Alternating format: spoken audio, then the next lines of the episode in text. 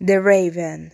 Once upon a midnight dreary, while I ponder weak and weary over many a quaint and curious volume of forgotten lore, while I nodded nearly napping, suddenly there came a tapping, as of some one gentle rapping, rapping at my chamber door. 'Tis some visitor, I muttered, tapping at my chamber door. Only this and nothing more.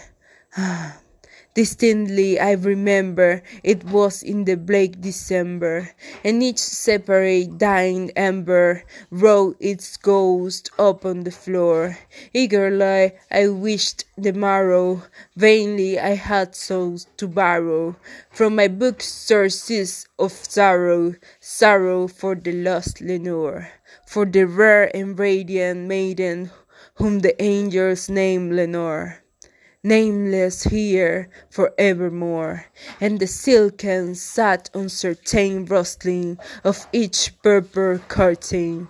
Filled me, filled me with fantastic terrors never felt before, so that now, to still the beating of my heart, I stood repeating, "'Tis some visitor entreating entrance at my chamber door, some late visitor entreating entrance at my chamber door. This it is and nothing more. Presently my soul grew stronger, hesitating then no longer. Sir, said I, or madam, truly your forgiveness I implore, but the fact uh, is I was napping, and so gentle you came rapping, and so faintly you came tapping, tapping at my chamber door, that I scared was sure I heard you. Here I opened wide the door. Darkness there and nothing more. Deep into the darkness peering, long I stood there wondering, fearing, doubting, dreaming dreams no mortal ever dared to dream before. But the silence was unbroken, and the stillness gave no token, and the only word there spoken was the whispered word Lenore. This I whisper, and an echo murmur back the word Lenore. Merely this and nothing more. Back into the chamber turning, all my soul within me burning. Song again I heard tapping somewhat louder than before. Surely, said I, surely thy sunset at my window lattice. Let me see, then, what treated is, and this mystery explore. Let my heart be still a moment, and this mystery explore. Tis the wind and nothing more. Open here I flung the shutter, when with many a flare and flutter, if in there stepped a stately raven of the saintly days of yore. Not the least obeisance made he, not the meanest stop or stay he, but with mien of lord or lady perched above my chamber door, perched upon a bust of Pallas just above, with my chamber door, perched and sat in nothing more than this ebony ver beguiling my sad fancy into a smith into smiling by the grave and stern decorum of the countenance it wore. Thought the though the crest be shorn and shaven, though I said, are sure no craven, ghastly grim and ancient raven, wandering from the nightly shore. Tell me what the lordly name is on the night's Plutonian shore.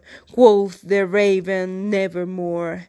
Much I marveled this ungainly for, to hear discourse so plainly, thought its answer little meaning, little relevancy bore.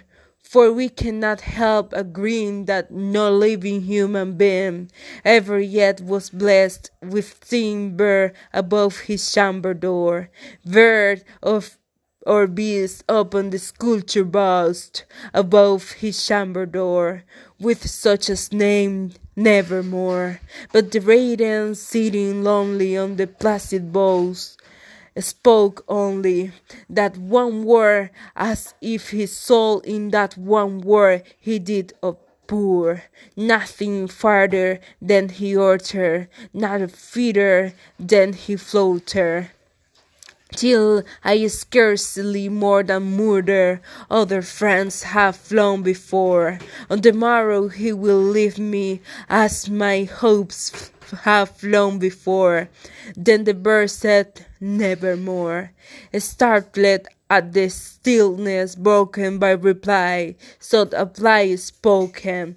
Doubtless said I, what it orders is its only stock in store, caught from some unhappy master, whom unmerciful disaster followed fast and followed faster, till his sons one burden bore, till the dirges of his hope that melancholy burden bore, of never nevermore. But the raven is still beguiling all my fancy into smiling. Astray I willed a cushioned sitting front of his bear, embossed and door. Then upon the belt sinking, I betook myself of Lincoln, fancy unto fancy, thinking what his ominous beard of yore, what this grim, ungainly, ghastly gaunt, and ominous bird of yore, meant in croaky nevermore.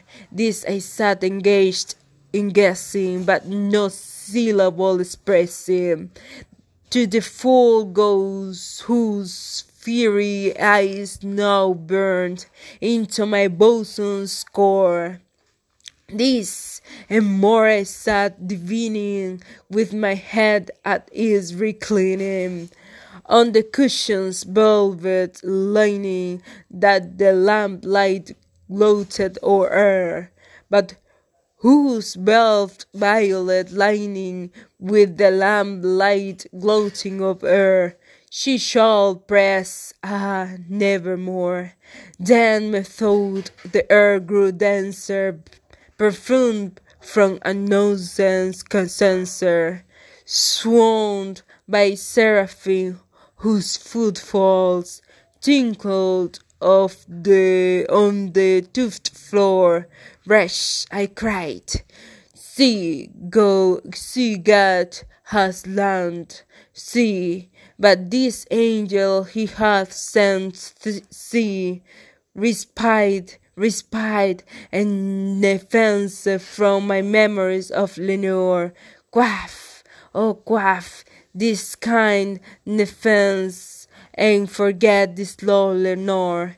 Quoth the raven, nevermore.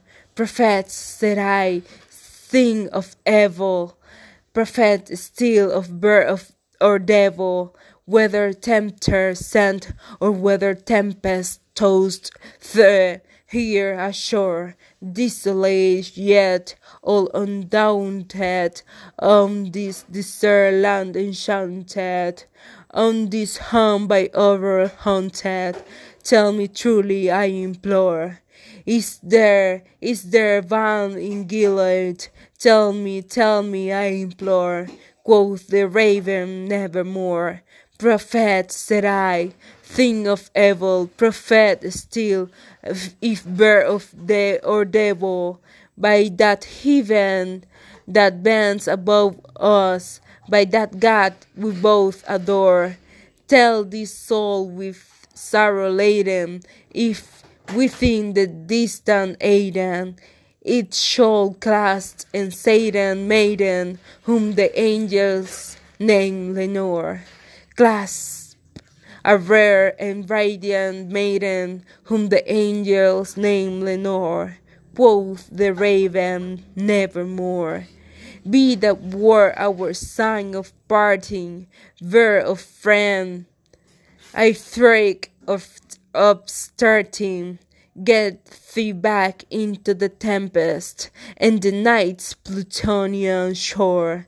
Leave no black plume as a token of that light the soul hath spoken. Leave my loneliness unbroken. Quiet the boost above my door. Take the bake from out my heart and take the form from off my door. Quoth the raven, nevermore, and the raven never flighting, still is sitting, still is sitting on the pallid bust of Pallas just above my chamber door, and his eyes have all the seeming of a demon's that is dreaming, and the lamp light or o'er him streaming throws his shadow on the floor, and my soul from out the shadow, the shadow that lies floating on the floor, shall be lifted nevermore.